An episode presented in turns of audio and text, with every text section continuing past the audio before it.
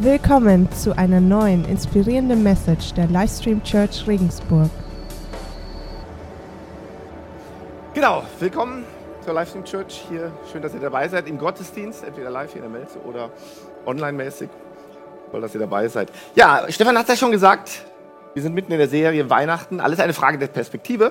Und wir haben schon gehabt Maria und wir hatten schon die drei Sterndeuter oder die drei Könige. Und heute geht es um die Perspektive des Gastwirtes. Des Gastwirtes. Und deshalb würde ich vorschlagen, machen wir ein bisschen Gastwirtschaftsstimmung. Genau, machen wir mal ein paar Bilder hier von der Gastwirtschaft. Ähm, ich habe euch auch einen Song mitgebracht und den liebe ich besonders, weil der ist aus Köln. Der heißt Kölsche Jungs. Und mir wird gesagt, der, der spielt anscheinend jetzt gerade in jedem Club. Und ich weiß sogar, dass ein Faschingsverein, die Prinzengarde, zu diesem Song den Prinzentanz macht. Also vielleicht hören wir uns den mal an. Kann man da mal rein? Gut. Ich hoffe, ihr seid auch ein bisschen in Gasthausstimmung. Ich hole hier noch was raus. Jetzt geht es nämlich noch weiter. Genau. Ähm, kleine Story zu Weihnachten von Bettina und mir auch noch. Ist uns passiert. Und zwar nach unserer Hochzeit waren wir etwa ein Jahr in den USA gewesen, beruflich. Und äh, Weihnachtstage haben wir überlegt, verbringen wir unten an der Ostküste Richtung Florida. Und wir hatten uns überlegt, Heiligabend wollten wir in einem wunderschönen Bed and Breakfast, so einem historischen Bed and Breakfast verbringen, sind auf dem Weg dahin, freuen uns schon riesig, kommen da an, es war irgendwie schon mittags oder so, waren relativ früh, war das geschlossen. Ähm, hat uns gewundert, weil normalerweise braucht man sich nirgendwo anzumelden damals, alles war offen, aber wegen Weihnachten geschlossen. naja gut, haben wir gedacht, gut, gehen wir irgendwo anders rein. Zum nächsten Hotel, auch geschlossen. Und irgendwann haben wir festgestellt, alles war geschlossen. Sämtliche Motels, sämtliche Unterkünfte, wir haben nichts gefunden. Es wurde Nachmittag, es wurde dunkel, es wurde Abend, es wurde Nacht.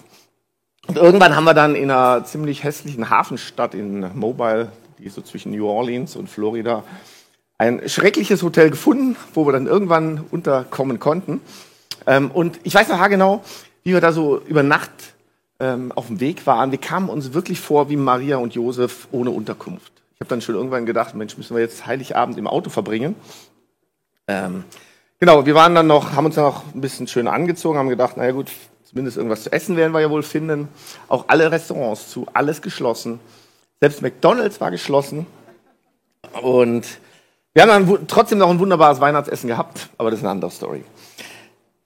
Also, heute geht es um das Gasthaus in der Weihnachtsgeschichte. Um das Gasthaus, ne? Kurze Frage an euch. Wer kennt den Gastwirt aus der Bibel, aus der Weihnachtsgeschichte? Kennt ihn jemand? Oh, dann seid ihr weiter als ich. Ich bin nicht drauf reingefallen. Den gibt's nämlich gar nicht. Den gibt's überhaupt nicht. Es gibt die Gastwirtschaft, aber nicht den Gastwirt. Ich lese euch die Stelle mal vor, wo das Gasthaus erwähnt wird. Finden wir in Lukas, Kapitel 2, ab Vers 1. In jener Zeit erließ Kaiser Augustus den Befehl an alle Bewohner seines Weltreichs, sich in Steuerlisten eintragen zu lassen. Es war das erste Mal, dass solch eine Erhebung durchgeführt wurde. Damals war Quirinius Gouverneur von Syrien. So ging jeder in die Stadt, aus der er stammte, um sich dort eintragen zu lassen. Auch Josef machte sich auf den Weg. Er gehörte zum Haus und zur Nachkommenschaft Davids und begab sich deshalb von seinem Wohnort Nazareth in Galiläa hinauf nach Bethlehem in Judäa, der Stadt Davids, um sich dort zusammen mit Maria, seiner Verlobten, eintragen zu lassen. Maria war schwanger. Während sie nun in Bethlehem waren, kam von Maria die Zeit der Entbindung. Und jetzt kommt's. Sie brachte ihr erstes Kind, einen Sohn, zur Welt, wickelte ihn in Windeln und legte ihn in eine Futterkrippe. Denn sie hatten keinen Platz im Gasthaus bekommen. Und dann geht es weiter, in der Umgebung von Bethlehem waren Hirten und dann geht es halt weiter mit dieser Hirtengeschichte. Also, ich hatte ein Problem bei der Vorbereitung, weil normalerweise mache ich es immer so, wenn ich weiß, okay, ich habe halt Message, nehme ich mir viel Zeit, mache einen Spaziergang und gehe wirklich mit Gott ins Gebet, um dann zu hören, okay, was, was könnte dran sein für die Gemeinde, was wäre für uns, für euch wichtig was soll ich sagen? Und er hat mir diese Geschichte aufs Herz gelegt, gerade jetzt mit dieser Perspektive. Und in diesem Gebetsspaziergang habe ich dann noch alle möglichen Eindrücke bekommen, hatte also viel auch was, was ich da rausziehen soll, was ich euch weitergeben soll. War voll motiviert, alles notiert. Und da lese ich die Geschichte. Und ja, ist leider kein Gastwirt dabei. Deshalb der Titel meiner heutigen Message, Weihnachten, die mögliche Perspektive des Gastwirts. Das heißt, wir müssen uns den Gastwirt einfach vorstellen. Ist das okay für euch? Was das? Danke euch. Gut, sonst werde ich hier aufhören. Also, Ort des Geschehens, Bethlehem. Kleines Dorf, paar hundert Einwohner damals, wenn überhaupt. Ein Gasthaus. Das ist sicher. Stellt euch ein Gasthaus wie in irgendeinem Dorf im Umkreis von Regensburg vor oder im Bayerischen Wald, also so ein richtiger, zünftiger Gasthof. Ähm, der Gastwirt, und zumindest die Gastwirte, die ich so kenne, äh, sind normalerweise grundsolide Menschen. Ne? Menschenfreundlich, vielleicht ein Familienmensch, gesellig, fleißig, nichts auf Geld fixiert, sonst wird er an der Börse arbeiten. So, jetzt kommt die Verordnung vom Kaiser und die kommt ihm sehr gelegen. Ja? Gasthaus ist voll ausgebucht, die Geschäfte laufen blenden, er hat viel zu tun, steht natürlich unter Stress, muss jede Minute schauen, dass alles gut läuft, seine Gäste zufrieden sind, gut versorgt sind. Und in dieser Situation von dem Gastwirt kommt jetzt Maria und Josef. Maria hochschwanger, vielleicht haben die Wehen schon eingesetzt. Und für die von euch, die das schon mal erlebt haben, das ist höchster Stresslevel. Höchster Stresslevel für die Frau eh, schwanger, wehen. Also für die Frau alle Male unglaublich, was ihr Frauen da durchmacht. Aber, das muss ich auch sagen, für uns Männer auch, weil du weißt überhaupt nicht, was abgeht. Du hast da eine Frau, die, die, die röchelt, die schreit, keine Ahnung, du weißt nicht was, bist total hilflos. Also höchster Stresslevel. Und das junge Paar ist in Not. Sie brauchen dringend eine Unterkunft. So, die kann Ihnen unser Gastwirt aber leider nicht bieten, da alle seine Zimmer besetzt sind. Gut für ihn, schlecht für Jesus und seine Eltern. Was könnte unser Gastwirt jetzt tun? Er hätte das als Störung ansehen können, äh, sie kommentarlos vor die Tür setzen können und fortschicken können. Könnte eine Perspektive sein, aber ich denke eher, wie gesagt, wie ich so Gastwirte kenne, tief im Herzen sehen die die Not und die Bedürftigkeit der Menschen. Die wollen die auch bedienen, wollen, dass denen gut geht. Und so schaut er vermutlich, äh, vermutlich nach einer Möglichkeit, der kleinen Familie doch helfen zu können. Erinnert sich vielleicht an die Scheune, diesen Stall. Er weiß, okay, ist nicht das Beste, nicht komfortabel und normalerweise würde er seinen Gästen sowas niemals, never ever anbieten. Aber diese Option ist besser als gar nichts. Deshalb hilft er ihnen vielleicht durch diesen Hinweis. Und so wird Jesus in einem Stall geboren. Nicht in diesem Gasthaus, wo es schön warm und gemütlich ist, mit schön weichen Betten, schön Bier, Brezen, wo der Gastwirt sich um seine Gäste kümmert und sie mit Essen und Trinken versorgt. Nee, nee, nee. Für Jesus ist der Start in dieses Leben ein Stall. Und doch ist es genau der Startort, den Gott Vater für seinen Sohn Jesus vorgesehen hat. Und somit wurde unser Gastwirt möglicherweise unbewusst Teil von etwas ganz Großem, nämlich dem Start vom göttlichen Plan der Erlösung der gesamten Menschheit.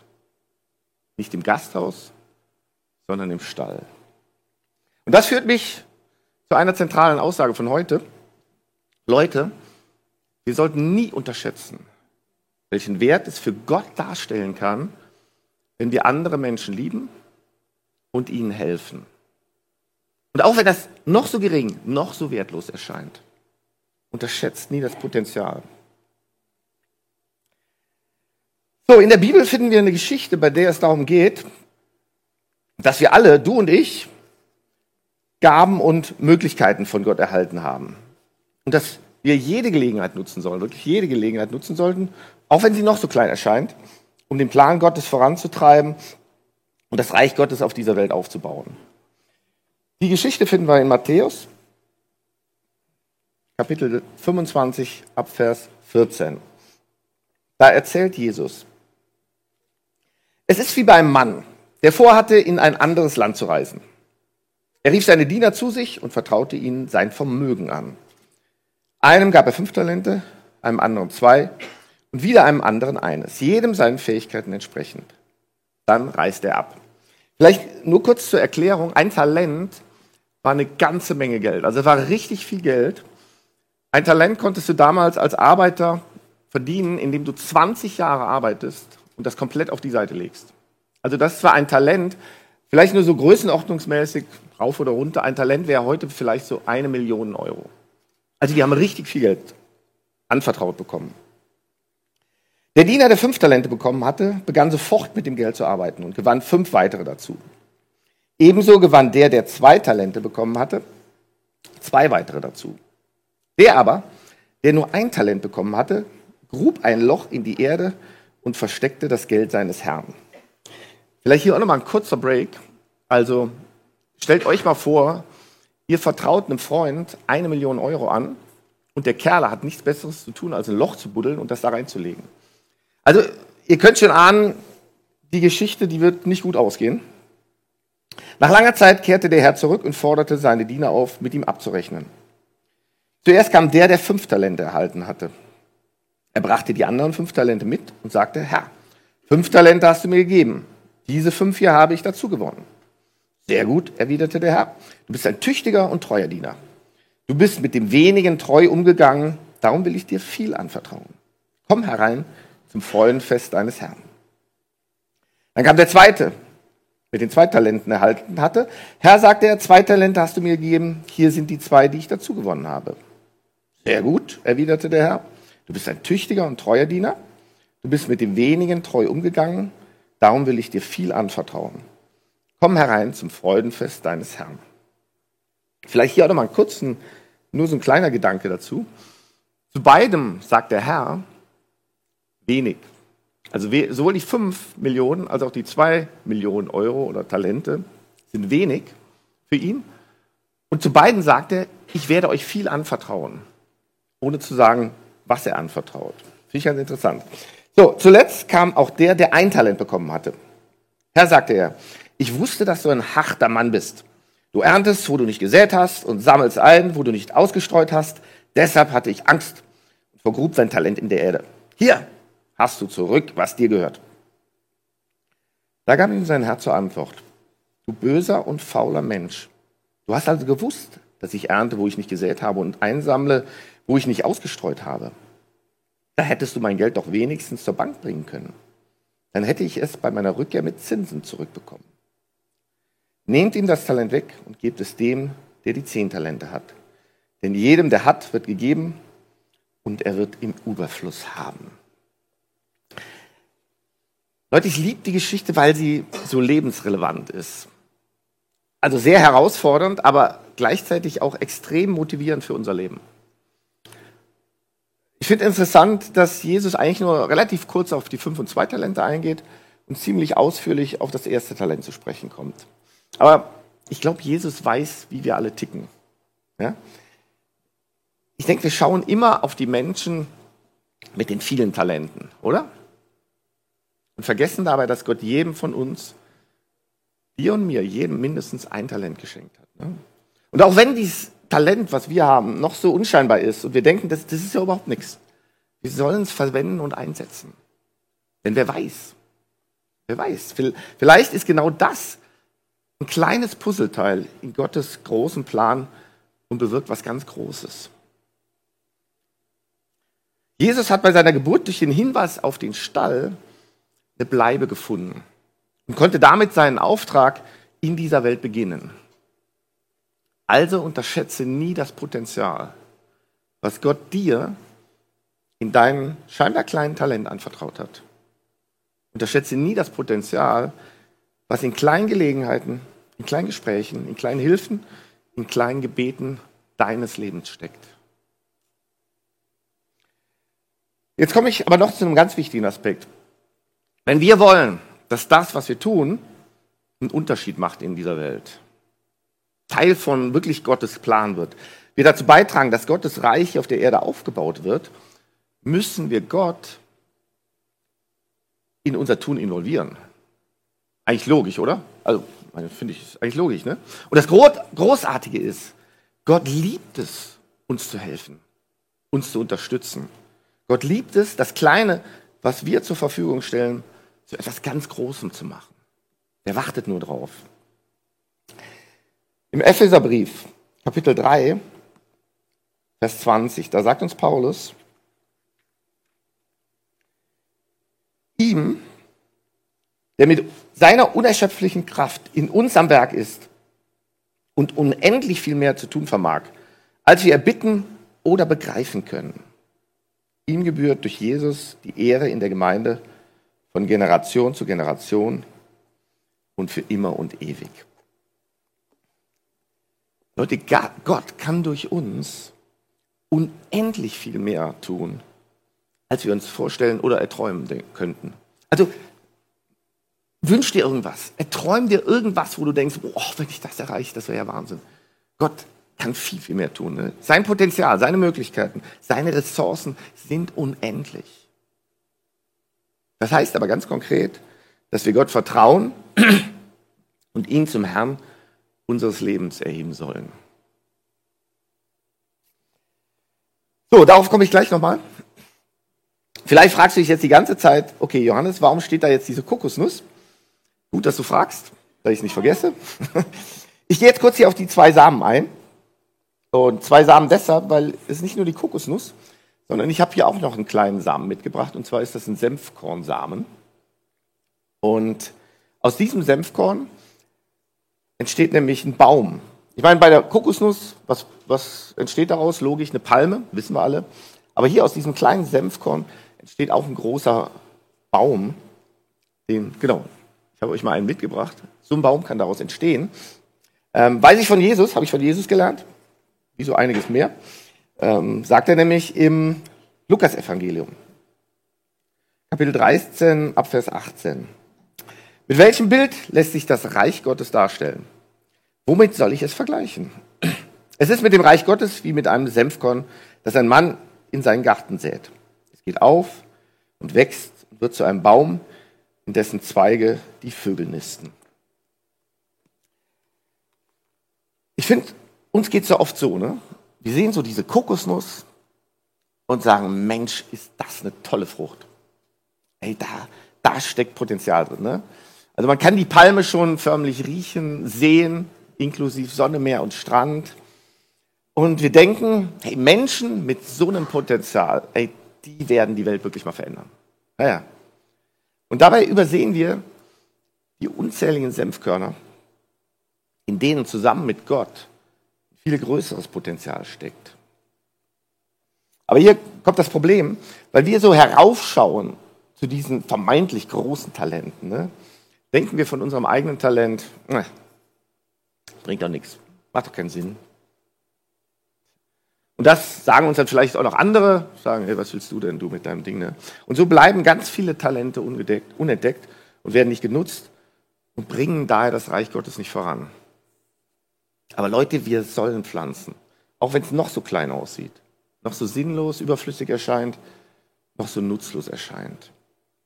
Weil wenn jeder von uns, jeder Einzelne, sein Senfkorn pflanzt, dann wird Gott seinen Segen dazugeben, wird es bewässern, wird es mit seinen göttlichen Strahlen erwärmen. Und Leute, ich versichere euch, dann wird eine Saat aufgehen. Und wer weiß, was dann alles in und durch dein Leben passieren kann. Aber nochmal kurz zum Alltag, zur gefühlten Realität. Ne? Ich vermute mal, dass 99 Prozent von uns hier Senfkörner sind, ein Talenter, und nur vielleicht ein Prozent Kokosnüsse. Superstars halt. Ne? Aber nochmal, wenn alle von uns unser Senfkorn einsetzen würden, könnte Gott durch uns die Welt verändern. Wenn wir mit unserem einen Talent, das Gott zur Verfügung stellen, kann Jesus durch uns hindurch arbeiten kann Jesus durch die Kraft des Heiligen Geistes durch uns hindurch in der Welt wirksam werden. Hey, ich will dich ermutigen und motivieren. Nutze einfach dein Talent. Wie gesagt, auch wenn es noch so klein erscheint, und, und nimm kleine Gelegenheiten wahr. Vielleicht ist es dran, einen Freund, eine Bekannte mal anzurufen. Jetzt hier über Weihnachten. Ne?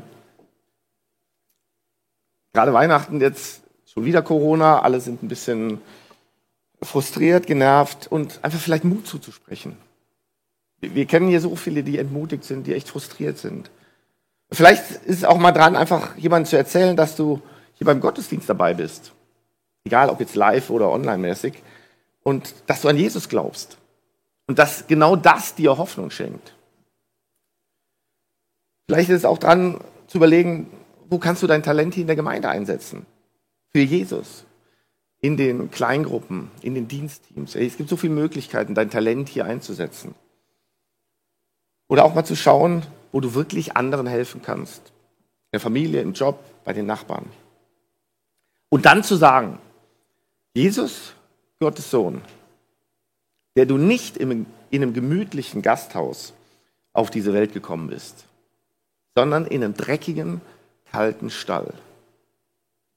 Ich will dir vertrauen, wirke du durch deinen Heiligen Geist in meinem Leben. Weil, wenn du dein eines kleines, unscheinbares Talent nutzt, um in auch noch so kleinen Gelegenheiten anderen Menschen zu helfen und zu lieben, dann wirst du mit der Kraft des Heiligen Geistes Gottes Reich hier auf Erden aufbauen. Amen. Amen. Gut, die Band kann schon mal aufkommen. Und ich möchte euch ermutigen, vielleicht nochmal aufzustehen. Wir wollen das jetzt auch nochmal ganz konkret machen. Ähm